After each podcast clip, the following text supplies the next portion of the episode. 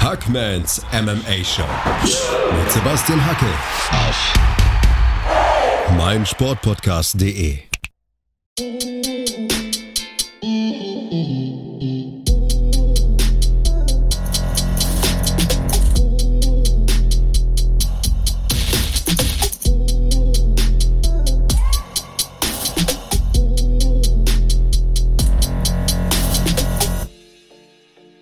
Da draußen und herzlich willkommen zu einer Jubiläumsausgabe von Hackmans MMA Show auf meinsportpodcast.de. Ich bin zurück aus dem Urlaub, braun gebrannt, top motiviert natürlich, super erholt und ihr hört somit Episode 50, ganz genau. Heute sprechen wir über die zurückliegende UFC Fight Night, Waterson gegen Hill. Außerdem wurde Conor McGregor verhaftet. Haha, da müssen wir natürlich drüber sprechen. Das muss ein Thema sein. Nick Diaz äh, plant eventuell ein Comeback. Auch darüber wollen wir sprechen. Und ja, dann steht ja schon die nächste Fight Night an. Also deswegen haben wir heute sehr viel zu besprechen. Äh, wieso sage ich eigentlich wir? Ganz einfach. Das ist ein Podcast von einem Fan für die Fans. Habe ich ja schon ein paar Mal betont. Ja, ich bin UFC-Kommentator für The Zone, aber ich bin vor allem Kampfsportler und Kampfsport-Fan. Und weil ich mich als einen von euch betrachte, habe ich heute, wie bereits versprochen, einen von euch eingeladen. Bei mir in der Leitung ist nämlich ein Mann, der meinen Podcast jede Woche hört, ein Mann, der immer UFC und Bellator auf The Zone schaut und der sich getraut hat. Sven Löser heißt er, 27 Jahre ist er alt und weil er einmal im Podcast dabei sein wollte, begrüße ich genau diesen Mann jetzt. Hallo Sven.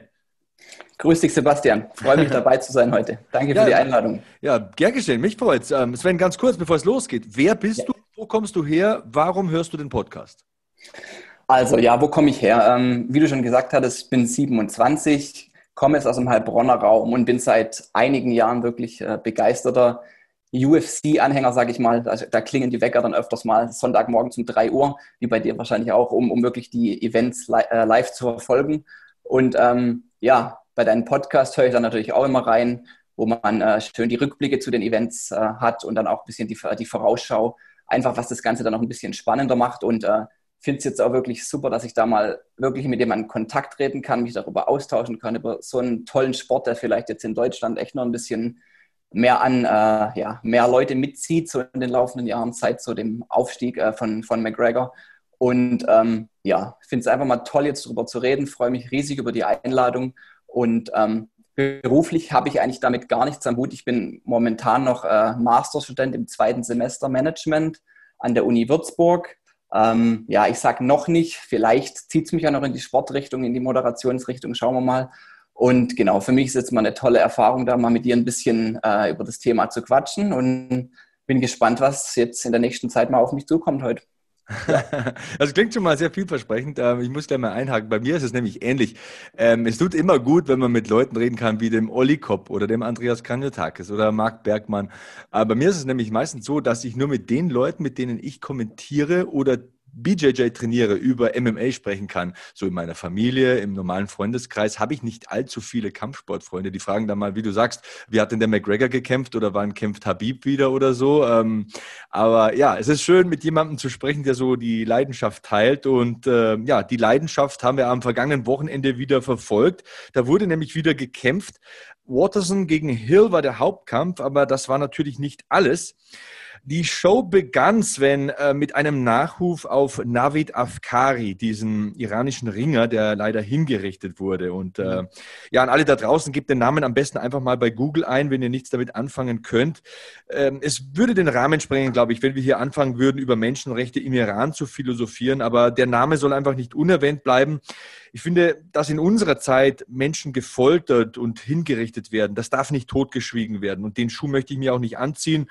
Deswegen meine Aufforderung an alle, ähm, die sich die Sache mal durchlesen wollen, macht das einfach. Ähm, ich finde, Tote sind immer nur dann tot, wenn man sie vergisst. Und den Namen Navid Afkari, den sollten wir nicht vergessen. Das war ja sozusagen das erste Bild, mit dem die Show begann, Sven. Ne?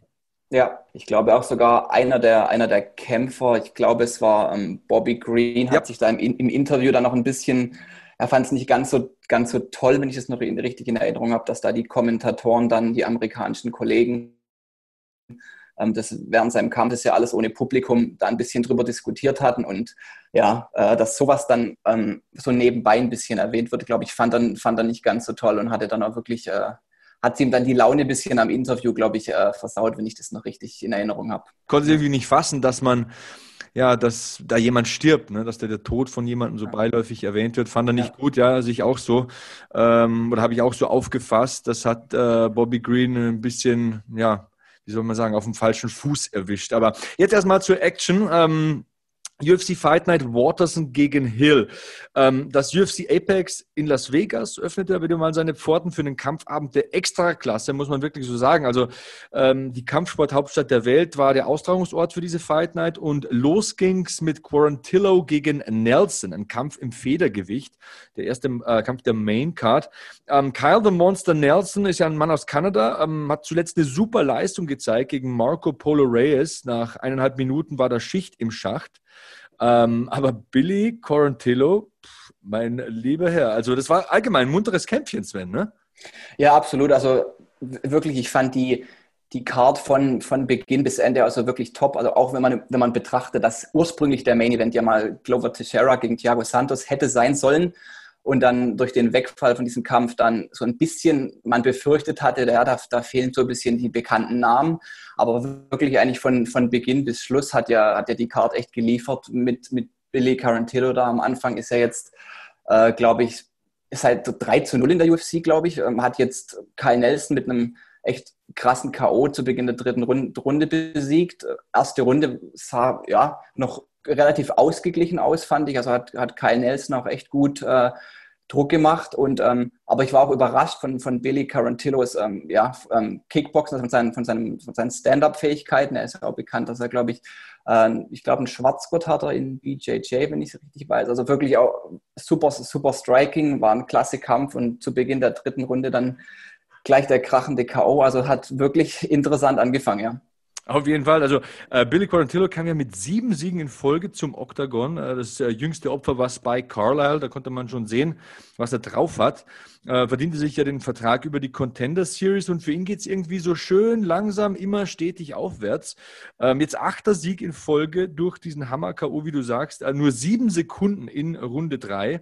Und ich sehe es genau wie du. Also Runde eins fand ich sehr, sehr ausgeglichen. Ähm, munterer Kampf, hohe Pace. Allgemein finde ich auch gutes Matchmaking. Das waren zwei Kämpfer, die gut zusammengepasst haben. Und ähm, der Schlüssel zum Sieg oder die Schlüssel zum Sieg für Billy Quarantillo waren mehrere für mich. Also er schien mir der bessere Ringer zu sein. Ähm, ich finde, der konnte Nelson in Runde zwei ermüden und das war dann sozusagen tatsächlich das Ticket zum Erfolg, denn daraus schlug er Kapital. Im doppelten, doppelten Sinne des Wortes hat er daraus Kapital geschlagen, denn ähm, ja, linker Jab, rechte Gerade dann zum Orbitalbogen und ein K.O.-Sieg in Runde 3. Ähm, Cardio ausschlaggebend, gutes Ringen, wie gesagt, und er hat auch Geduld bewiesen. Ich hatte das Gefühl, dass Kyle Nelson ein bisschen äh, zu sehr aufs Gas gedrückt hat und dann den Preis dafür bezahlt hat. Was meinst du? Man hat, man hat wirklich gesehen, ähm, ich glaube, er hat äh, den, den Kyle Nelson ja schon gegen Ende der zweiten Runde äh, zu Boden gebracht, wenn ich es noch richtig im Kopf habe. Ja, also gut wirklich, angeklingelt auf jeden Fall. Ne? Ja, gut angeklingelt, genau. Also hatte wirklich sich da, ähm, ähm, war, war, war geduldig und hat dann zu Beginn der dritten Runde Blut gerochen und dann zugeschlagen, wie man so schön sagt. so sieht's aus. Also das war ja der Eröffnungskampf. Äh, blitzsauberer K.O. in der dritten Runde nach nur sieben Sekunden. Und über Kampf zwei haben wir schon kurz gesprochen. Kampf im Leichtgewicht. Alain Patrick gegen Bobby Green. Alain Patrick ist ja ein dynamischer Kämpfer, BJJ Black Belt, Capoeira Spezialist, ähm, hat ein enormes Potenzial, aber alles zwischen Capoeira und BJJ ist bei ihm manchmal ein bisschen ungestüm und unsauber. Da fehlen noch Übergänge und Verbindungen. Verletzungen. Und äh, Bobby Green, man hat es gesehen, also diese Corona-Zeit, die hat ein paar Gewinner. Und Bobby Green gehört auf jeden Fall dazu, hat Clay Guida besiegt, Lando Vanada besiegt und jetzt eben auch Alain Patrick. Der Mann ist vielseitig, hat, finde ich wenigstens, Sven, keine großen Schwächen. Ja, absolut, absolut. Also ich war wirklich beeindruckt, hatte am Anfang so ein bisschen meine Bedenken. Gut, der Alan Patrick ähm, Brazilian Jiu-Jitsu Black Belt. ist ja auch nicht ungefährlich auf dem Boden, aber man hat wirklich gesehen, Bobby Green, ähm, also er hatte wirklich durch, durch, durch sein Ring, durch sein Wrestling äh, wirklich klare, klare Vorteile, war, ähm, konnte ihn immer relativ einfach zu Boden bringen, hat ihn am Boden auch dominiert, fand ich. Also er ist eigentlich kaum Gefahr gelaufen, da irgendwie in eine Submission zu geraten und ähm, hat da wirklich also deut deutlich alle drei Runden auch nach nach meiner Scorecard gewonnen. Und ähm, Alan Patrick, wie, wie, du auch schon sagtest, also sah für mich teilweise so im, im, im Stand-up wirklich, ähm, ja, hatte, hatte echt Schwierigkeiten, hat wirklich oft ins Leere geschlagen und Bobby Green einfach auch wahnsinnig gut ausgewichen, hat kaum Treffer genommen und auch im Stand-up dann klar überlegen für mich. Also so habe ich das aufgefasst, ja. Alan Patrick hat äh, sehr viele Werkzeuge, also er hat gute Kicks und auch ein paar gute Punches, äh, mit Sicherheit super Submissions, sonst wäre kein äh, BJJ Black Belt, aber mir fehlen da so ein bisschen die Verbindungsstücke, also mit gezielten Schlägen dann den Takedown ansetzen, nicht einfach reinlaufen, wie er es am äh, Anfang gemacht hat. Also da war ja ein ganz wilder Beginn, typisch für Alan Patrick, der ja. meistens so unorthodox und ungestüm beginnt.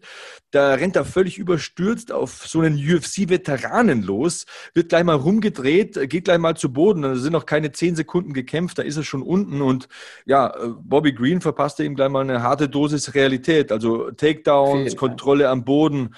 Da war er mal kurz in einem Armbar gefangen. Ich meine mich da dunkel zu erinnern, ähm, aber hat damit viel Erfahrung und Übersicht gelöst. Und ja, Runde 2 war im Prinzip das gleiche Bild. Äh, man merkte da, dass Anna Patrick durchaus gefährliche Submissions hat, aber Bobby Green war ihm immer einen Schritt voraus. Genau wie du sagst, hat das sehr ja. überlegt gemacht, mit sehr viel, Überfahr äh, sehr viel Erfahrung. Und ähm, auch in Runde 3 hat man gesehen, das ist ein abgebrühter, erfahrener Veteran hat eine ausgezeichnete physische Verfassung, muss ich auch mal sagen. Also stark, hat dazu auch Kondition, kann diese Kraft auch drei Runden bringen. Ähm, Takedown-Defense ist mir aufgefallen, 1A, also gutes Grappling, wenn du gegen einen Black Belt, der gut vom Rücken aus äh, Submissions austeilen kann, so agierst, dann spricht das für dich. Dazu solide Hände, also am am Ende war er quasi mit den Händen in den Hosentaschen einfach nur so äh, mit Head Movement auf ähm, Ala Patrick losgegangen. Ja. Also für meine Begriffe muss ich wirklich sagen, Bobby Green, einer der Gewinner der Corona-Zeit, äh, für mich ein Schweizer Taschenmesser, denn er kann irgendwie alles. Also er kann ringen, er hat eine Takedown-Defense, er kann schlagen, er kann treten. Ähm, man hat gesehen, er kann am Boden mit einem Brazilian Jiu-Jitsu Black Belt mithalten. Und ja, so kommt eben dann auch ein einstimmiger Punktsieg äh, zustande. Und ich glaube, Sven, da gab es auch irgendwie keine Zweifel. Also es war auch keine 29, 28, das war schon eine 30, 27. Genau, absolut. Also alle Ringrichter haben alle drei Runden, soweit ich weiß, für Bobby Green gewertet. Also völlig zu Recht auch, ja. Ja, Bobby King Green, also mit dem dritten Sieg in drei Monaten. Ähm, so gefühlt kämpft er irgendwie jedes zweite Wochenende. Absoluter Gewinner ähm, in diesem letzten Vierteljahr und mit 34 Jahren auf dem absoluten Höhepunkt seiner Leistungsfähigkeit. Also das waren erstmal die ersten beiden Kämpfe der UFC Fight Night, Waterson gegen Hill. Wir machen ein paar Sekunden Pause und dann sind wir zurück. Wir, das bin ich natürlich, der Hackman, Sebastian Hackel und Sven Löser ein Fan heute zu Gast und ich bin schwer beeindruckt. Gleich geht's weiter. Weiter geht's bei Hackmans MMA Show auf meinsportpodcast.de. Ihr hört Episode 50. Das Motto von einem Fan für die Fans und ein Fan ist zu Gast. Sven Löser. Wie gefällt's dir bisher? Ja, super Erfahrung für mich. Also ich finde es einfach klasse, mal ähm, ja, wirklich direkt auch mit, mit einem, der, der beruflich diesen Sport kommentiert, mich da mal austauschen zu dürfen, auch viel zu lernen noch und äh, ja, bin begeistert bisher und ja, die Hauptkämpfe, die kommen ja noch. ja, erstmal kommen wir zum Skandal des Abends, Sven. Also, ja, das war ja ein Ding. Ähm, Kampf im Halbschwergewicht, das war der dritte Kampf des Abends.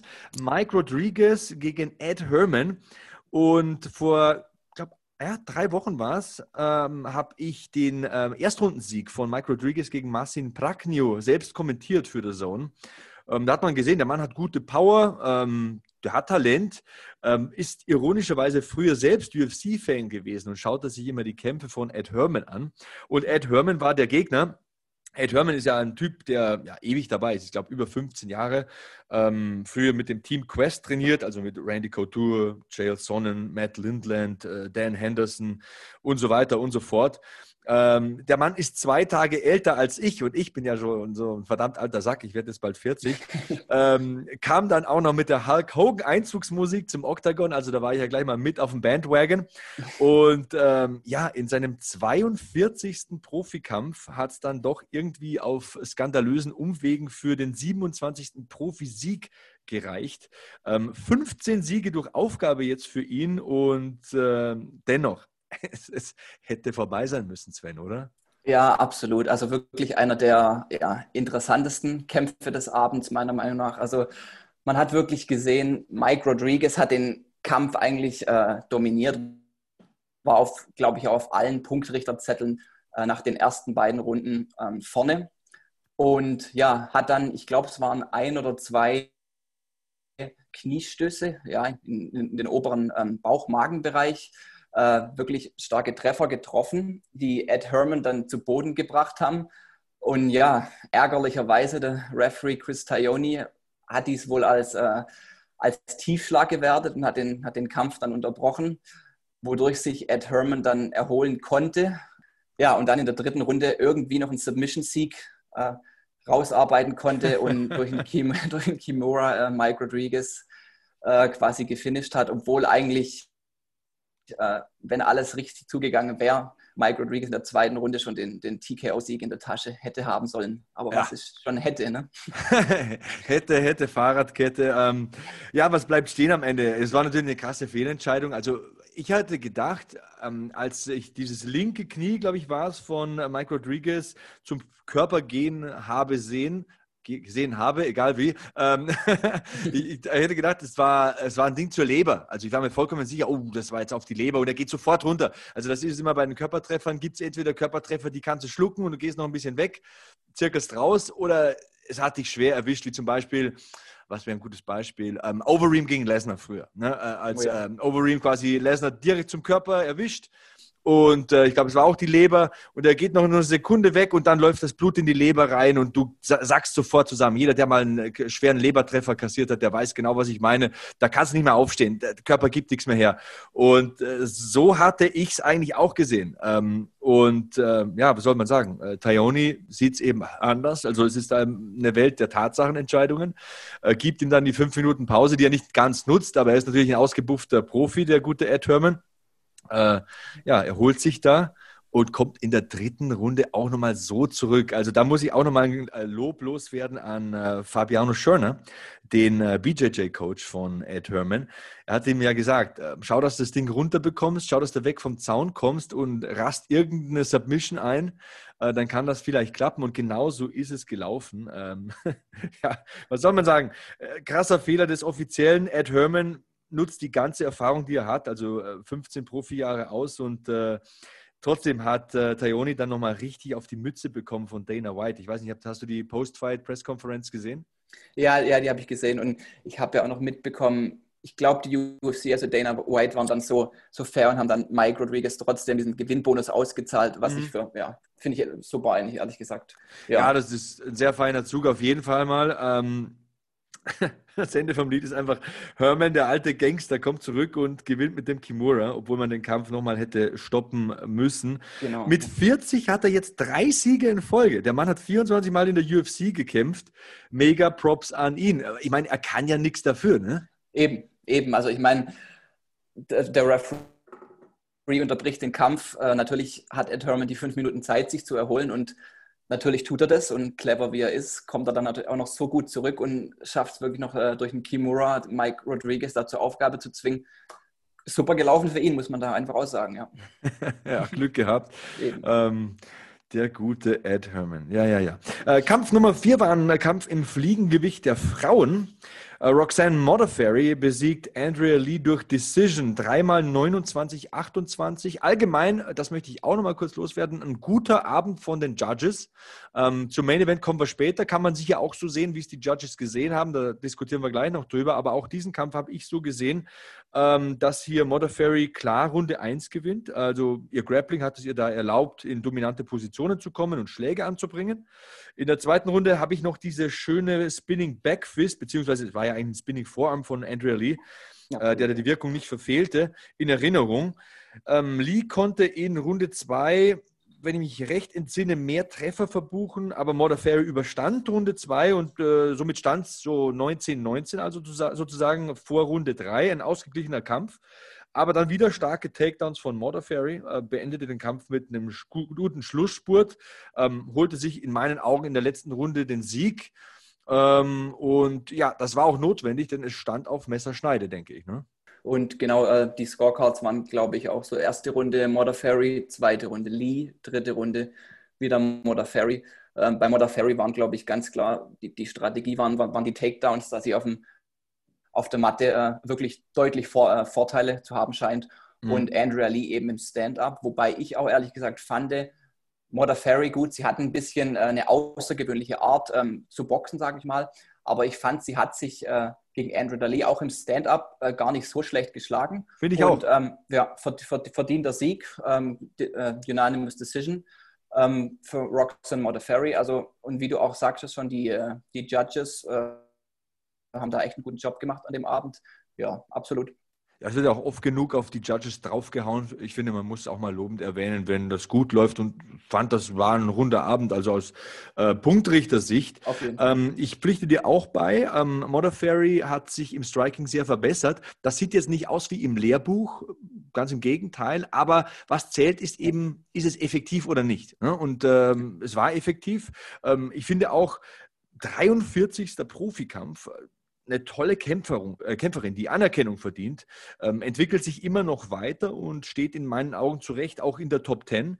Ähm, war bei Invicta, war bei Strikeforce, lange in der UFC, ist einfach überall angetreten, hat überall einen Eindruck hinterlassen und begann als reine Grapplerin. Man hat auch gesehen, das ist Brot und Butter von Roxanne Modafferi. Aber mittlerweile ist sie eben auch solide im Stand und so bleibst du relevant in diesem Sport. Die entwickelt sich und hey, da ist das letzte Kapitel wahrscheinlich noch nicht geschrieben. Absolut, absolut. Ich bin auch gespannt, was, was da jetzt als nächstes ansteht für Modern Ferry. Ich glaube sogar noch im Hinterkopf zu haben, ich habe gelesen, dass sie gegen Andrea Lee bei Invicta schon mal, schon mal gekämpft hat. Ich meine auch ja. vor diesem Kampf jetzt hat sie gegen, hatte sie, hatte sie verloren gegen Lauren Murphy. Also ich bin gespannt, was, was, was da jetzt als nächstes kommt. Sie ist ja auch nicht mehr die Jüngste, aber ich denke, äh, da geht schon noch ein bisschen was für sie. Auf jeden Fall gewinnt zum zweiten Mal gegen Andrea Lee. Ähm, Andrea Lee, vielleicht noch ein paar Worte zu ihr, kam ja wieder mal mit ihrem Cowboy-Hut zum Oktagon, aber ja. ja, ritt dann mit einer Niederlage in den Sonnenuntergang. Sie ist ja von der Vita her eine Boxerin und Kickboxerin, aber das konnte sie nicht so wirklich zeigen. Ne? Absolut, absolut. Und was, was ich da auch noch, äh, ich glaube, vorhin war es sogar gehört habe, eine ganz interessante Story über Andrea Lee.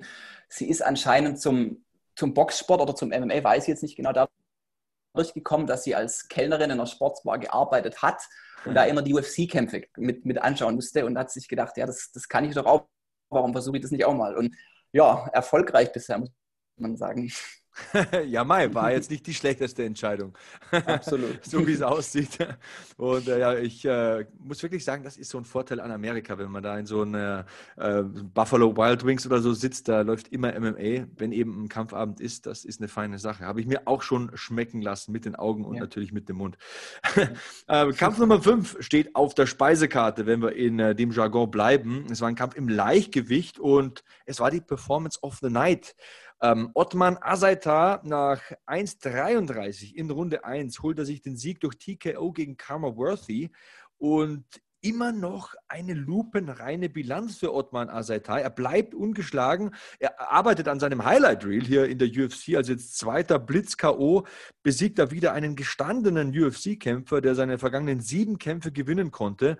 Der zweite spektakuläre Sieg des Bulldozers in der UFC also und ähm, ich habe ja viel gelesen im Internet, äh, auch äh, auf Facebook so ein bisschen die Kommentare gelesen, die ja ein bisschen so übergequält sind, quasi mhm. nach seinem Sieg. Und ja, da wurde dann darüber diskutiert, kommt er jetzt aus Marokko oder doch aus Köln. Ich muss sagen, mir ist es völlig egal, ob er aus Marokko angekündigt wird oder aus Deutschland. Für mich zählt, dass er ein ausgezeichneter Kämpfer ist, äh, Sven. Und wenn er jetzt nochmal einen dritten Sieg holt, dann hat er sich sowas von nach vorne katapultiert, äh, dass es nur so scheppert. Ja, also, also absolut. Wie du sagst, ob Marokko, Rabat oder Köln jetzt, ist wirklich ja völlig egal. Ich habe sogar, meine ich, auf der Pressekonferenz hat der Dana White, meine ich, sogar verlauten lassen, sie schauen schon nach einem Kampf für ihn, ähm, wenn es dann wieder nach Abu Dhabi Richtung Fight Island geht, da er wirklich ja kaum Schaden jetzt getragen hat von dem Kampf äh, nach 1,33 mit dem Knockout von Kamaworthy. Und ja, ich bin wirklich gespannt. Er hat die Null immer noch hinten dran stehen und Karma Worthy, man, man äh, war ja auch ein, ein, super Gegner, der ja auch die letzten zwei Siege als wirklich als Außenseiter gewinnen konnte, glaube ich. Einmal gegen Devontae Smith ähm, durch, durch Knockout und gegen, gegen Luis Pena durch eine Submission. Also ich wusste vor dem Kampf wirklich nicht so, wie, ja, wie, jetzt, wie jetzt Ottman Asaita, wie, wie steht er jetzt so hier gegen so einen, so einen starken Mann wie Karma Worthy. Also war auch für mich der Kampf, wo ich mich am meisten drauf gefreut habe, muss ich sagen. Und ja, ich war natürlich sehr beeindruckt von Ottman, war eine super Leistung und ich hoffe ihn äh, in den nächsten paar Wochen dann in Abu Dhabi wiederzusehen. Das hoffe ich auch. Also, wie du sagst, 13 zu 0 jetzt seine Bilanz, 10 K.O.s. Ähm, und er hat nicht Fallobst gekämpft. Das kann man jetzt nicht sagen in den letzten Kämpfen. Ähm, also Ottmann Asaitar, es geht steil bergauf mit ihm. Ich gönne es ihm natürlich voll. Ähm, wenn gleich man auch sagen muss, dass ich am Anfang ein bisschen Angst hatte, weil er eine sehr hohe Pace angeschlagen hat. Ich habe mir gedacht, hu, Junge, das ist jetzt mal die erste Minute, wie der da zur Sache ging und auch diese Doublette und Gott sei Dank mhm. ging es dann runter für Worthy und äh, Vielleicht kann man auch diskutieren über die Stoppage. Ich denke, Herb Dean hat das gut im Auge gehabt, ähm, ging sehr schnell dazwischen, aber es waren sehr schnelle und sehr viele Treffer, die Worthy da unbeantwortet ließ. Deswegen glaube ich, gibt es nichts zu rütteln an diesem Sieg für Ottman Azaitar. Wie gesagt, das äh, Highlight Reel wird jetzt schön langsam länger, ähm, hat jetzt Großes geleistet und hat sich mit dieser Performance of the Night natürlich auch nochmal 50.000 Flocken gesichert. Kann man machen, ne? Auch, auch nicht schlecht, da würde ich auch sagen. Ja, also und auch, auch wie du sagst, ich meine, er hat im Interview danach auch gesagt, ähm, eigentlich war es gar nicht der Plan, äh, so für den Knockout zu gehen, aber als er ihn dann getroffen hatte, da hat er auch wörtlich gesagt, wenn er, wenn er Blut riecht, dann, dann kann er einfach nicht anders, wie, wie in Richtung K.O. zu schauen. Und ja, ist ja gut gelaufen dann im Endeffekt. Ja, da kann der weiße Hai ja. nicht aus seiner Haut äh, oder aus den Flossen, besser gesagt. Wenn er Blut leckt, genau. dann beißt er zu. Und äh, so war es in diesem fünften Kampf der Fight Night Waterson gegen Hill. Ja, Waterson gegen Hill, das ist ein gutes Stichwort. Gleich sprechen wir über den Main Event. Da gab es eine Split Decision, da gibt es auch viel zu diskutieren, aber vorher noch ein paar Sekunden Pause und dann sind Sven Löser und ich zurück hier bei Hackmans MMA Show auf meinsportpodcast.de. Weiter geht's bei Hackmans MMA Show auf meinsportpodcast.de. Sven Löser ist heute zu Gast und wir sprechen jetzt über den Main Event der Fight Night Waterson gegen Hill, der natürlich Waterson gegen Hill hieß. Und hier habe ich die Scorecards, Sven. Ähm, Judge Lee hat äh, den Kampf für Hill gewertet, 47 zu 48 zugunsten von Lee. Und äh, Judge Cleary und äh, Judge D'Amato haben den Kampf für Hill, für Watterson gewertet, pardon, also Split Decision. Und warum sage ich das? Warum lese ich das vor? Ähm, mich würde deine Meinung mal interessieren. Wie hast du es gewertet? Interessant. Also ich habe mir die Scorecards danach auch nochmal angeschaut. Also ich hatte ihn auch so gewertet für Michelle Watterson. Ich hatte auch die ersten, die ersten beiden Runden bei Angela Hill und dann ab Runde drei äh, war für mich äh, in drei und vier Watterson vorne und ja, Runde fünf natürlich auch auf Messerschneide äh, hatte ich dann Watterson vorne. Aber ich glaube, egal in welche Richtung der Kampf jetzt geht oder gegangen wäre, also es hätte sich keiner beschweren dürfen über Sieg oder Niederlage von, auch von Angela Hill. Also wirklich sehr enger Kampf, auch super unterhaltsamer Kampf als Main Event. Ähm, ja, natürlich jetzt ärgerlich für Angela Hill, die ja auch, ich glaube, ein oder zwei Split Decision Losses äh, zu verzeichnen hat in ihren letzten zwei Kämpfen. Also sie stand jetzt auch mit dem Rücken zur Wand, jetzt nochmal eine Niederlage. Sie ist ja auch nicht mehr die jüngste. Ja. Ist natürlich ärgerlich, ja.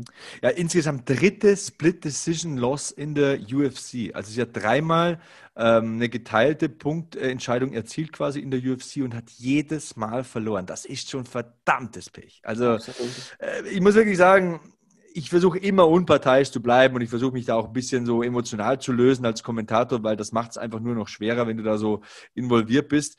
Aber mir, mir hat sie ordentlich leid getan und ähm, ich gebe dir einerseits recht, andererseits widerspreche ich dir auch ein bisschen. Also ich habe auch Runde 1 und Runde 2 bei Hill gesehen ja, dann äh, muss ich auch ähm, übereinstimmend mit dir sagen, dass ich diesen Momentum-Shift, also diesen Moment bemerkt habe, als in Runde 3 das Pendel ein bisschen zugunsten von Michelle Watterson ausgeschlagen hat. Ähm, da gab es diesen Takedown und man hatte auch das Gefühl, in Runde 4, sie diktiert das Ding jetzt ein bisschen. Aber in Runde 5 da eben der Punkt, da gebe ich dir einerseits recht, ja, das stand auf Messerschneide, aber ich fand, ähm, Hill hat mehr getroffen, sie hat mehr geschlagen, ich fand, sie war ein Ticken aggressiver, trotzdem muss ich sagen, boah, also ein Kampfrichter zu sein, für so einen Kampf, willst du nicht, willst du nicht. Ja, absolut. Also, ja, wie, wie, wie du sagst, also Runde 5, wahnsinnig knapp, wahrscheinlich könnte ich es mir noch ein paar Mal angucken, vielleicht würde ich es einmal so bewerten, das andere mal so. Also ja, guter Ausgang jetzt für Michelle Watterson, aber ja, das ist natürlich als, als da will man, will man einfach kein Judge sein, denke ich mal. Und ähm, Michelle Watterson hatte jetzt Glück und äh, kam mit einem Sieg davon und ich bin gespannt, was für sie jetzt noch auf dem Programm steht. Sie hat ja auch zweimal verloren davor. Ja, gespannt, was da jetzt als nächstes kommt für sie. Ja, sie hat ja gesagt, sie will die erste Mutter mit Champion-Titel in der UFC werden. Ähm, den Traum will sie einfach nicht aufgeben. Du, ich wünsche alles Gute dabei. Ähm, sie war bereits Invicta-Champion im, Atom im, Atomgewicht, Adam Wade. Ähm, mhm. Mittlerweile bevorzugt sie, diesen ähm, gesünderen Cut ins Strohgewicht. Und ich glaube, das ist auch auf lange Sicht eine gute Entscheidung gewesen. Man hat gesehen, wieder mal gesehen, sie ist eine technisch starke Kämpferin im Stand, ähm, hat dazu neun Siege durch Aufgabe auf dem Konto, also auf dem Boden zu gehen mit ihr ist auch so eine Sache. Ähm, sie ist eine der besten Kämpferinnen und äh, nicht nur eine Instagram-Schönheit, wie da oft behauptet wird, aber sie ist auch eine Punktkämpferin. Sie ist jetzt keine Knockouterin oder eine, die jetzt äh, jeden Kampf vorzeitig entscheidet. Sie ist jemand, der es meistens über die Scorecards richtet. Aber ich glaube, Sven, dieses Mal was knapper, als ihr hätte lieb sein sollen. Ne? Ja, absolut, absolut. Sehe ich absolut genauso. Und ähm, es wäre natürlich jetzt interessant, das sind natürlich einige interessante Namen da in, in, in der Strawweight Division. Ich meine, sie hat gegen, gegen Claudia Gadelia war das letzte Kampf oder war das der letzte Kampf von Angela Hill, ich bin mir nicht mehr ganz sicher, aber zum Beispiel eine Marina Rodriguez würde meiner Meinung nach vielleicht Sinn machen. Also da gibt es schon, schon Namen, ähm, die durchaus interessant wären für eine Michelle Watterson, glaube ich. Ja, äh, ich finde auch das Showgewicht allgemein, wenn du, also wenn du mal so die Top 15, so, ich habe jetzt nicht alle Namen im Kopf, aber wenn man es mal vor seinem geistigen Auge ablaufen lässt, Whaley Zhang wahnsinnig ja. dominante Titelträgerin, aber du hast Rosenhammer Yunus dahinter, du hast Andrasch dahinter, die so ein Bulldozer ist, du hast Joanna Jędrzejczyk in dieser Division, die viele ja schon abgeschrieben haben. Ich gehöre nicht dazu. Ich finde, äh, Jędrzejczyk musste immer auf dem Zettel haben. Du hast äh, Gadelia angesprochen. Ähm, wen hast du noch? Ja, Michelle Watterson haben wir gesehen. Da hast du Carla Espasa, äh, ist eine, ja. pf, du, die ist immer so eine Wundertüte. Es sagt ja schon alles, wenn man sagt, Angela Hill steht auf Platz 13 in dieser Division. Also, Absolut. dass die nicht in die Top 10 kommt, das ist ja irgendwie auch schon äh, fast schon konfus, wenn äh, das ist sowas wie der Cowboy Cerrone der Frauen, würde ich sagen. Die kämpft ja immer und jederzeit, nimmt es mit jeder Gegnerin auf, ist eine echte Kämpferin. Ich glaube, es war ihr fünfter Kampf in den vergangenen zwölf Monaten. Und auch hier ja. habe ich wieder das Gefühl gehabt, die verbessert sich von Kampf zu Kampf. Also das ist eine beeindruckende Zielstrebigkeit, die wird immer besser. Und ähm, das, obwohl sie auch schon, ich glaube, Mitte 30 ist. Ja, ja. Also wirklich äh, sind auch immer interessante und spannende Kämpfe, wenn sie dabei ist. Leider, wie wir schon gehört haben, ist es auch immer sehr knapp und wie du, wie du sagtest, äh, die ganzen Split Decisions hat sie verloren. Sie ist auch nicht mehr die jüngste, ja. Ich bin jetzt gespannt, ähm, was auch für Angela Hill noch kommt. Ich denke, sie wird, wie du sagst, immer besser. Das kann es auf jeden Fall noch nicht gewesen sein. Ich denke, ähm, da wird noch was kommen für sie und ja, was das sein wird, da schauen wir alle gespannt drauf auf jeden Fall. Ja, nebenbei hat sie ja auch noch Geschichte geschrieben. Ne? Erste afroamerikanische Frau, die in einem UFC Main Event stand. Mhm. Ähm, aber du sagst es schon, ähm, ja, knappe Punktniederlagen, die ziehen sich irgendwie so schön langsam wie ein roter Faden durch ihre Karriere. Ähm, ja, ähm, das war der Main Event. Und äh, nächstes Wochenende geht es ja schon weiter mit äh, ähm, Woodley gegen Covington. Das soll gleich noch ein Thema sein. Aber Sven, vorher muss ich mal wieder über unseren Conor McGregor sprechen. Der hatte wieder Schlagzeilen gemacht in dieser Woche, wurde verhaftet ähm, auf Korsika dieses Mal, ist da mit seiner Yacht äh, rumgeschippert und hatte anscheinend keine Hosen an, was in Korsika als Verbrechen angesehen wird. Und schon hat er einen Achter drauf gehabt, ein bisschen Handschmuck und hat aus den schwedischen Gardinen, äh, Gardinen hervorgelugt. Mittlerweile ist er wieder auf freiem Fuße, aber erneut erneut Negativ-News zu Conor McGregor. Ähm, wie fasst du das auf? Ja, also du hast natürlich schon recht. Es sind immer wieder, jetzt in letzter Zeit, wenn man von McGregor hört, sind es oftmals Negativschlagzeilen, was natürlich schade ist. Mich würde nämlich viel mehr interessieren, wann kommt er denn mal wieder zurück? Er hatte ja Anfang des Jahres groß angekündigt, dieses Jahr dreimal zu kämpfen. Gut, da kam auch durch die jetzige Situation natürlich einiges dazwischen. Aber ich würde mich freuen, wenn wir ihn jetzt bald mal wieder dann im Oktagon sehen. Es sind ja einige wirklich interessante, interessante Kämpfe für ihn, die man machen könnte. Das heißt, die Trilogy mit Nate Diaz oder den, oder den, den, Lightweight, äh, den Lightweight-Titel, den er wieder will, der sich dann im Oktober entscheidet zwischen Nurmagomedov und Gaethje. Also da bin ich echt gespannt, ob er zurückkommt, wann er zurückkommt, gegen wen er zurückkommt. Ich glaube, jeder UFC-Fan ist da kann das kaum erwarten, was, was da passiert. Und ja, bei ihm gehören halt die Negativschlagzeilen irgendwo dazu, blöderweise. Aber ja, Also ähm, zum einen möchte ich mal sagen, also ich bin kein Heiliger, bevor ich jetzt über dieses Thema spreche. Ich weiß äh, nicht genau, was da passiert ist. Das muss ich auch ganz genau sagen. Ich weiß nur, was gemutmaßt wird und was so geschrieben wurde in den Gazetten. Und ich möchte auch nochmal betonen, ähm, Conor McGregor ist ein klasse Fighter und wahrscheinlich meistens auch ganz okay als Mensch. Aber er ist jetzt zum wiederholten Mal verhaftet worden es ist wieder eine relativ peinliche Sache. Und ich finde, oder vielleicht sehe ich das auch zu drastisch, kannst du mir gerne sagen, ähm, er riskiert mit diesen Aktionen, dass er sein Vermächtnis schön langsam nachhaltig beschädigt. Sehe ich das zu streng mit ihm? Nee, äh, kann man schon so sagen, finde ich auch. Also er ist ja wirklich, er hat gezeigt, dass er wirklich ein, ein klasse Kämpfer ist. Er hat jetzt mittlerweile so viel erreicht, steht mit Sicherheit auch finanziell absolut top da.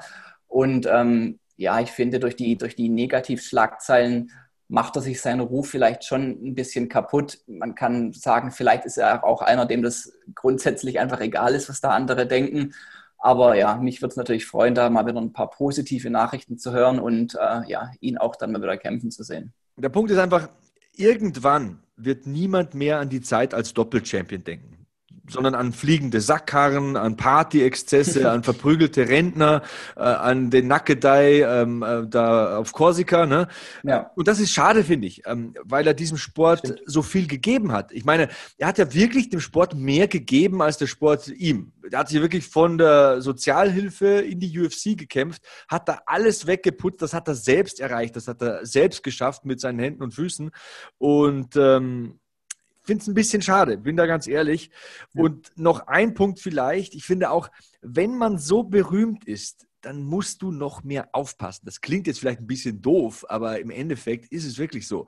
Also Dana White hat es ja im Interview gesagt, ähm, wusste auch nicht genau, was da gelaufen war und äh, wie es gelaufen war, aber er hat gesagt, er war ein paar Mal mit McGregor unterwegs und hat sich immer gedacht, wieso hat der denn so viele Security-Leute? Ja, ja. Der denn mit 10, 12 Security-Leuten, hat er gesagt, bis er mal ein Casino spaziert ist mit äh, Conor McGregor und die Leute von rechts und links auf den zugestürmt sind, die ihn anfassen und packen wollten und Autogramme und Fotos haben wollten. Also der steht eben so im Fokus der Aufmerksamkeit. Jeder weiß, wer das ist. Der sieht ja auch unverkennbar aus, also wenn wir mal ganz ehrlich sind. ähm, da musst du einfach aufpassen. Da hat jeder gleich das Handy parat und wenn du da mal ein Getränk zu viel hast und irgendwas Blödes machst, dann musst du einfach damit rechnen, dass das dann in der Zeitung steht oder dass dann irgendein super Schlaumeier sagt, hey, der ist jetzt nackig auf dem Boot, das ist nicht erlaubt laut Paragraph, hau mich tot und äh, Absatz sowieso. Und dann, äh, ja, das Foto, das eben hängen bleibt beim Casual-Fan, äh, ist der McGregor in Handschellen. Stimmt, find, ja. Das kann es halt nicht sein. Ne? Ja, es war natürlich, wie du sagst, absolut schade. Habe ich noch gar nicht so, so ähm, mit, oft mit dem Blickwinkel drauf geschaut. Aber so, ein, so einen talentierten Kämpfer eigentlich wie ein McGregor, wenn man den äh, im, im Kopf behält, am Ende durch seine Negativschlagzeilen, wäre natürlich schade, weil man muss ja wirklich auch mal betrachten, was er erreicht hat, wo er, wie du sagst, wo er angefangen hat, wirklich ganz unten. Dann zwei Division Champion, also er ist ja wirklich ein, ein Top-Kämpfer. Und ähm, ja, wäre wär sehr schade. Deswegen, ich hoffe einfach mal noch auf einen auf einen äh, Return von ihm ins Octagon und ja, vielleicht werden ja auch die Negativschlagzeilen irgendwann mal weniger. Wobei, ja, habe ich gerade noch nicht so viel Hoffnung. Ja, ja wir, wir, wollen mal positiv bleiben. Ne? Wir wollen ja. mal positiv bleiben. Mal sehen, was da noch passiert. Äh, ein bisschen Zeit ist ja noch äh, 2020. Ähm, von Korsika nach Paris, das fällt mir gerade ein, super Überleitung. Ich bin schon auch ein genialer Moderator. Also Bellator wird ja in Paris veranstalten, das freut mich. Ähm, am vergangenen Wochenende gab es auch zwei Bellator-Veranstaltungen. Ich habe es ein bisschen überflogen von den Ergebnissen, hat mich jetzt nicht super vom Hocker gehauen, aber hast du Bellator geschaut? Ich werde noch schauen in den nächsten Tagen. Ähm, ich habe es nicht ganz angeschaut. Ich habe ein bisschen die News äh, mitbekommen, aber geschaut habe ich es nicht, genauso wie du. Werde ich wahrscheinlich auch nochmal reinschauen. Phil Davis gegen Lyoto Machida habe ich äh, mir noch einverleibt. War jetzt auch nicht so der große Bringer, aber muss ich auf jeden Fall noch nachholen. Ja. Ähm, anderes Thema fällt mir auch gerade ein. Ähm, Tony Ferguson hat sich ja dafür eingesetzt, dass Dustin Poirier mehr Geld bekommen soll. Also kurze Info für alle, die jetzt nicht wissen, wovon wir sprechen. Dustin Poirier und Tony Ferguson hätten ja gegeneinander kämpfen sollen, aber ähm, Dustin Poirier hat dann gesagt, nee, was die UFC da so zahlen will, das ist irgendwie nicht so, das Gelbe vom Ei ist mir zu wenig. Dann hat Dana White gesagt, gut, wenn das so ist, dann platzt der Kampf. Und dann hat Tony Ferguson ein Twitter-Posting verfasst, einen Tweet rausgesendet, wie man so ähm, im Neudeutschen sagt, und hat sich dafür eingesetzt, dass Dustin Poirier mehr Geld bekommen soll. Finde ich irgendwie einen geilen Zug. Also Tony Ferguson ist einfach ein sackstarker Typ. Ja, absolut. Also hatte ich in der Tat noch gar nicht mitbekommen mit dem Tweet. Mein, mein letzter Stand war, ähm, den Kampf wollen sie machen, da, da fanden Verhandlungen statt und dann eben, dass Dustin Poirier, ähm, dass es für ihn zu wenig äh, Geld war und dann hatte ich noch Dana White im Kopf, der gesagt hatte, der, also der, der, der Kampf für Tony Ferguson wird auf jeden Fall nicht abgesagt. Sie suchen Ersatz oder sie schauen nach einer Lösung, das war so mein Stand. Aber interessant auch, ja, dass der Ferguson, verrückter Kerl, dass er da jetzt äh, noch ein bisschen mehr Geld fordert für Poirier, wäre auf jeden Fall ein Kampf, auf den ich mich riesig, riesig freuen würde, muss ich ganz klar sagen. Also ist ja zwei wirklich Top-Contender, also das wäre sehr, sehr interessant. Also wer bei dem Klang von diesem Kampf nicht heiß wie Frittenfett wird, der hat diesen Sport nie geliebt. Also Tony Ferguson gegen Dustin Poirier, bitte an jedem Tag der Woche, am Sonntag von mir aus zweimal. Äh, das wäre klasse. Und äh, Tony Ferguson, sorry, einfach leider geil, der Typ. Ich finde ihn einfach hammerstark. Auch wie er sich nach der Niederlage letztens gegen Justin Gaethje verhalten hat. Also, der ist einfach mega. Das ist ein Charakter, solche Leute braucht der Sport. Absolut. Ähm, wir rühren gleich noch ein bisschen weiter in dieser Gerüchtesuppe. Es gab ja der Gerüchte viele. Und vorher noch eine kleine Pause, da könnt ihr das Ganze ein bisschen sacken lassen. Und dann sind Sven Löser und ich zurück hier bei Hackmans MMA Show auf meinsportpodcast.de. Schlussspurt hier bei Hackmans MMA Show auf meinsportpodcast.de. Sven Löser heute zu Gast bei mir und ähm, wir wollten ein bisschen weiter in dieser Gerüchteschachtel kramen und äh, da ziehe ich gleich noch ein kleines Los raus, lieber Sven. John mhm. Fitch hat seine Karriere beendet am vergangenen Wochenende. Ist jetzt nicht unbedingt immer der aufregendste Kämpfer gewesen, aber dennoch ein enorm erfolgreicher Kämpfer und ähm, ich wünsche ihm auf jeden Fall mal alles Gute. Ebenso von meiner Seite auch. Ich habe den Kampf jetzt nicht verfolgt, habe es aber in den, in den Medien dann gehört, dass er seine Karriere beendet hatte. Ich meine, er hatte verloren. Habe ich das richtig im Kopf? Ja, habe ich gelesen. Ja, und ja, ich meine auf jeden Fall alles, alles Gute für ihn und ähm, ja. Genau, lieber John Fitch, falls du das hörst, ich glaube es ja nicht, aber wir wünschen dir alles Gute. Also die guten Vibes gehen raus hier von Sven und mir. Absolut. Äh, dann gab es noch Comeback-Gerüchte, die ich äh, mit äh, ja, Wohlwollen äh, gerochen habe. Ähm, Nick Diaz wird gemunkelt, soll in den Startlöchern stehen äh, für einen Comeback-Kampf. Nick Diaz. Ich finde ja, einer der komplettesten Kämpfer seiner Generation. Also es war ja ein Typ, der vor relativ langer Zeit schon aktiv war und äh, Jiu-Jitsu und Boxen und viele andere Stile schön miteinander verbunden hat und deswegen auch sehr erfolgreich war. Leute wie Robbie Lawler besiegen konnte. Ich würde ihn sehr gerne sehen und am liebsten auch in der UFC. Wie geht's dir, Sven? Würde mich auch riesig freuen, wenn, wenn Nick Diaz nochmal zurückkommen würde. Generell, die, die Diaz-Brüder sind ja wirklich zwei Kerle, die man wirklich sehr, sehr gerne im Oktagon sieht. Ist auch immer sehr unterhaltsam.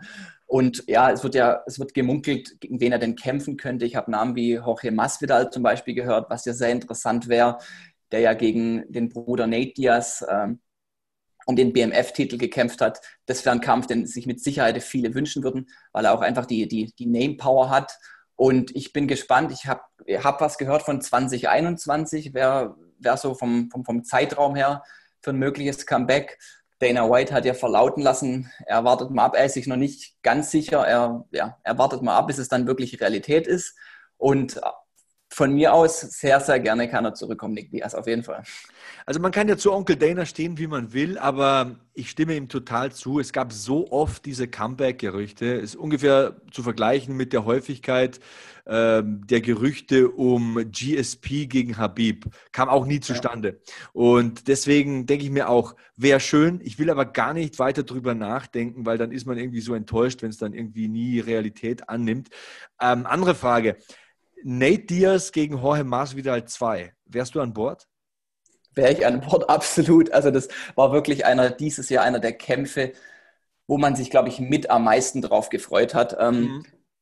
Ja, ein bisschen ein unschön, unschön ist vielleicht das falsche Wort, aber ein bisschen ärgerlich, dass der Kampf dann doch beendet wurde, auch wenn es vielleicht nachvollziehbar war. Ich glaube, es waren Cut über dem Auge von Nate ja, Diaz. Das rechte, ja. das rechte Auge, glaube ich, ne, von Diaz war es. Ja, ich meine das rechte Auge, genau.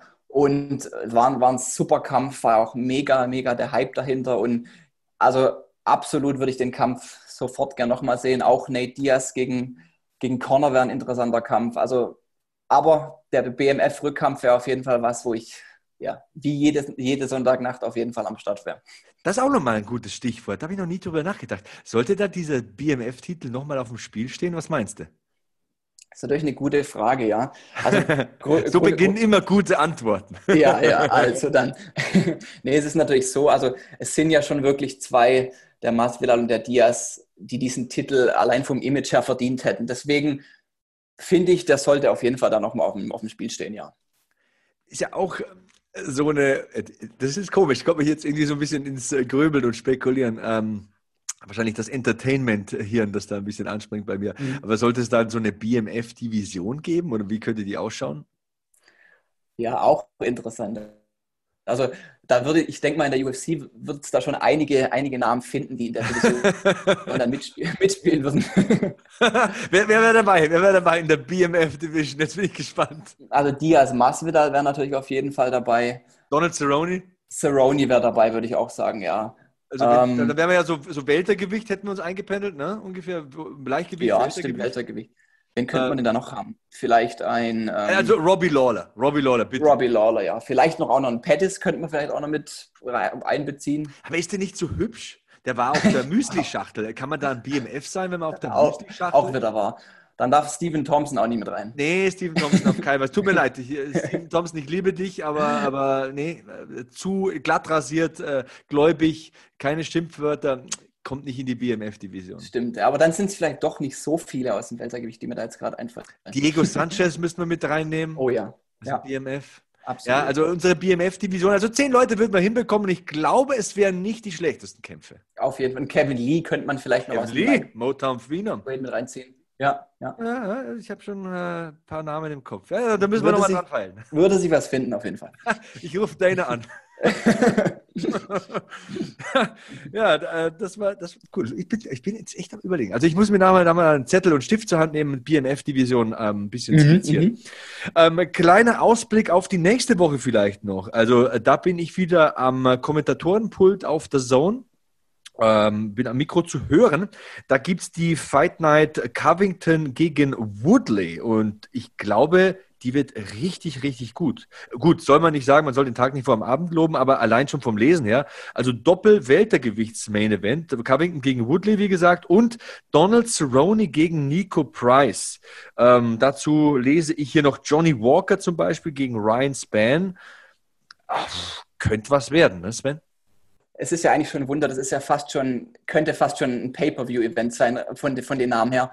Und dann haben wir auch noch diesen, den schwedischen Ramsat Chimaev, der ja wirklich in den letzten Wochen auch für Schlagzeilen gesorgt hat. Da bin ich auch mal sehr, sehr gespannt, der gegen den Veteran Gerald Mershot antreten darf, der wiederum gesagt hat, äh, er wird das ganze, den ganzen Hype da jetzt mal beenden. Also es ist wirklich eine Karte, da freue ich mich riesig schon drauf. Ähm, bevor es dann in Richtung Abu Dhabi Fight Island geht. Aber das ist wirklich, würde ich auch sagen, ein Muss für jeden UFC-Fan wieder.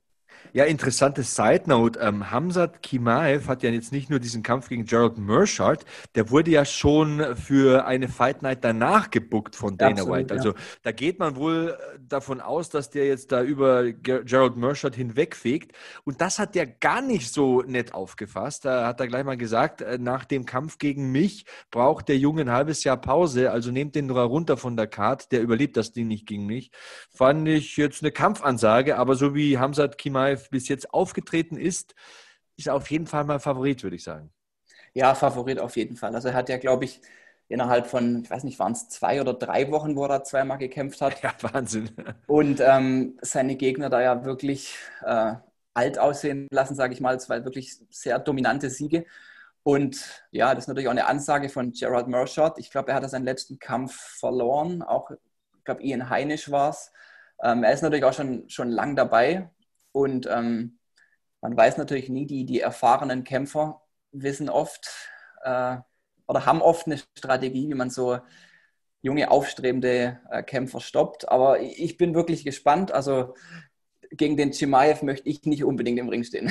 Nee, ja, ich könnte mir auch was Angenehmeres vorstellen. Also dann doch vielleicht ein Abendessen mit der Frau oder so. Ja, ähm, apropos äh, Frauen, ähm, Strohgewicht der Frauen, hier zweiter Kampf des Abends, Mackenzie Dern gegen Randa Marcos. Das könnte auch ein gutes Ding werden. Übrigens wollte ich noch nachtragen, ähm, Fight of the Night bei der vergangenen Fight Night, Waterson gegen Hill, war tatsächlich Michelle Waterson gegen Angela Hill. Also die haben auch nochmal 50.000 Dollar abgeräumt, ähm, beide. Und äh, Kevin Kroom, du bist ja auch einer, der die äh, Prelims schaut. Ja, ähm, oh, ja. Stand, stand, bei den Prelims, also so ein Leichtgewichtskampf gegen Roosevelt Roberts, äh, Submission-Sieg nach 31 Sekunden. Und Kevin Kroom bekommt eben für die, die Performance of the Night ähm, ähm, einen Bonus, quasi 50.000 Dollar, und hat dann äh, später auf Twitter geschrieben, ich weiß nicht mehr ganz genau, er hatte 64 oder 65 Dollar auf dem Konto und hat jetzt eben 50.065 Dollar auf dem Konto nach dieser Fight Night. Äh, plus Siegprämie habe ich noch vergessen, also wahrscheinlich noch ein bisschen mehr. Ähm, schöne Geschichte. Das ist natürlich auch Wahnsinn, ja. Also war ich absolut beeindruckt von der Performance. Also kleine, äh, kleiner Gag nebenbei. Ich bin ja auch einer, der sich immer gern die, die, die Quoten beim Sportwetten dann noch mit anschaut. Und Roosevelt Roberts war da wirklich haushoher Favorit, muss man sagen. Und dann ähm, ja, mit dieser Guillotine nach, ich weiß gar nicht, nach 30 Sekunden ja, 31. der Kroom den Kampf. Also Wahnsinn, ja. Da waren auch die Prelims haben nicht enttäuscht, muss man ganz klar sagen. Auf keinen Fall, auf keinen Fall. Das war sehr, sehr munter. Vielleicht sogar noch munterer als die ähm, Hauptcard. Also man darf sich immer nicht von den Namen täuschen lassen. Ich finde, diese Corona-Zeit ist auch die Zeit vieler junger Kämpfer. Ist logisch, die ja. UFC versucht, das Budget ein bisschen runterzufahren, äh, gibt vielen jungen Leuten die Chance und die sind dann oft sehr hungrig, äh, mega gut vorbereitet, hauen alles raus. Also oftmals rentiert es sich wirklich, die Prelims zu schauen. Ähm, ja, absolut. Unterhaltsam, unterhaltsam. Also auf jeden Fall. Ähm, ja, Sven, du, äh, jetzt sind wir fast bei einer Stunde hier. Äh, das war ziemlich cool. Äh, hast du mal Bock, wieder dabei zu sein? Wahnsinn, die Zeit, die Zeit fliegt, wenn man über Dinge spricht, äh, die man, mit denen man sich gern befasst. Du, jederzeit, also ich bin immer froh, wenn ich mich äh, nach so einem Wochenende über die, über die Kämpfe unterhalten kann. Äh, Mache das wirklich sehr gern. Und ähm, ja, was gibt es denn Schöneres wie Woche für Woche die UFC bin echt beeindruckt, wie, wie da Woche für Woche jetzt auch seit, äh, seit der Krise hier trotzdem äh, fleißig weitergekämpft wird. Äh, da wird einem wirklich nicht langweilig und ich bin gerne jederzeit wieder dabei.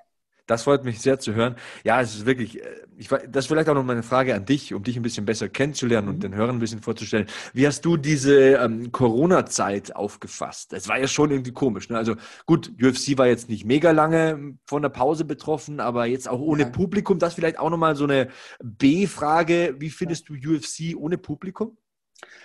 Also, ja, um mal anzufangen, wie ich Corona aufgefasst habe. Ja, am Anfang war es natürlich schon.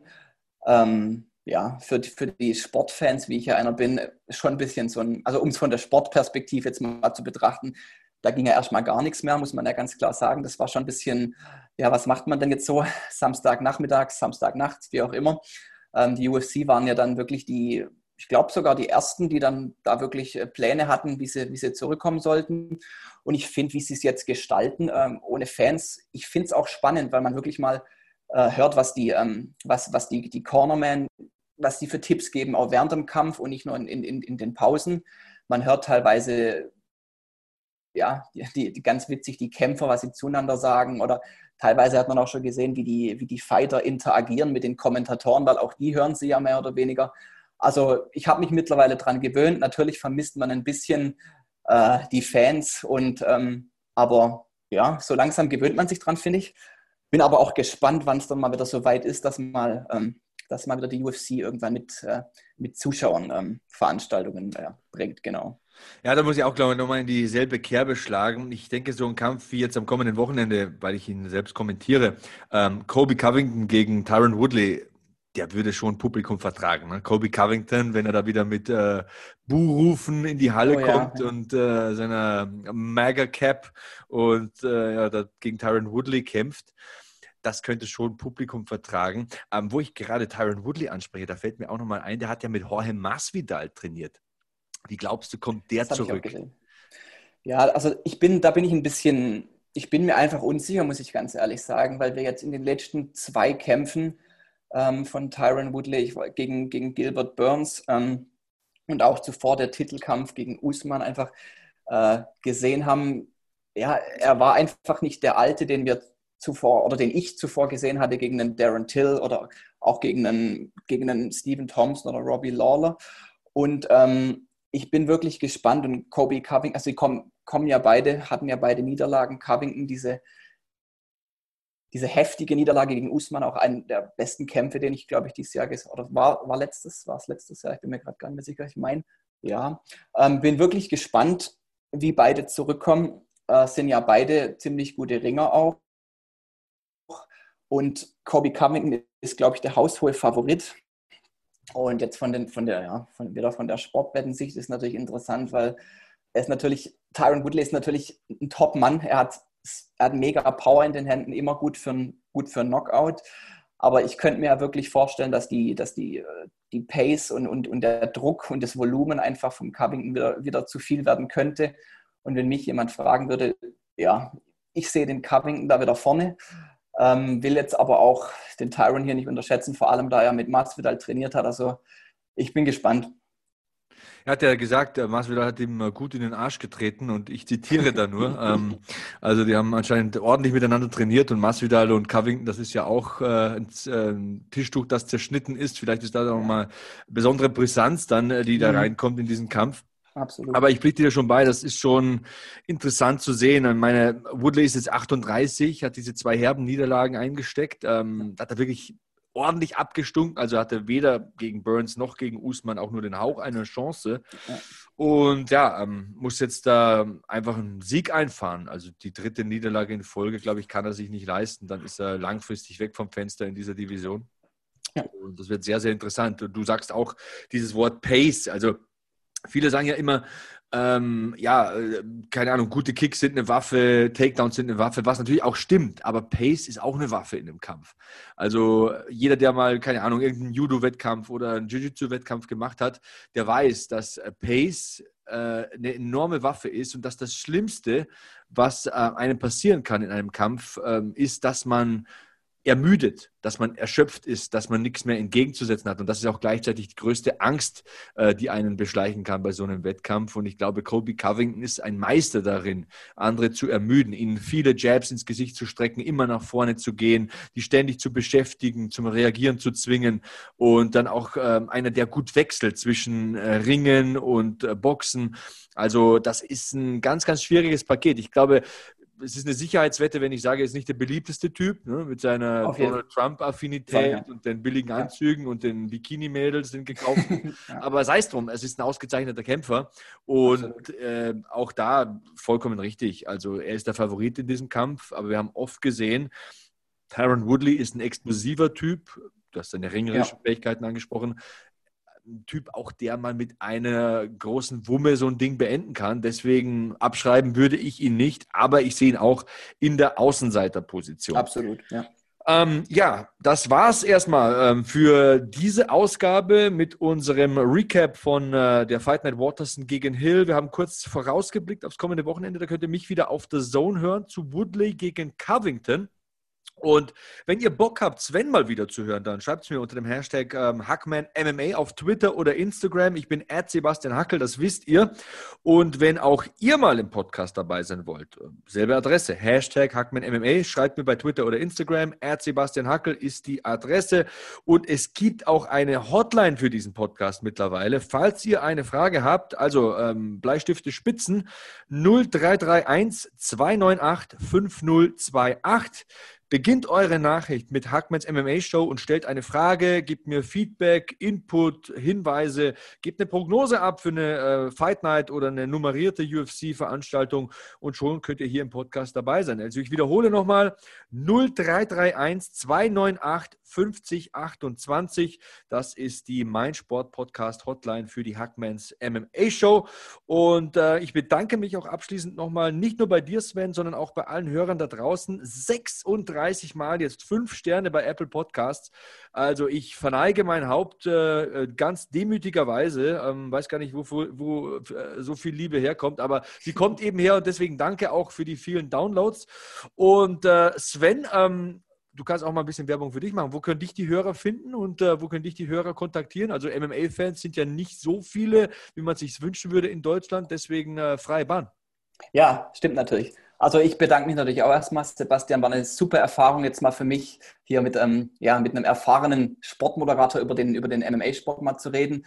Äh, wer Interesse hat, sich mit mir auszutauschen oder sonstiges, ähm, bin ich auf Instagram erreichbar. Der Name ist nicht ganz so einfach, ist ein bisschen abgekürzt. SVN-LSR. Wer sich mit mir über die UFC austauschen will, wer, wer Bock hat, über irgendwelche Kämpfe zu reden, ich bin da immer offen.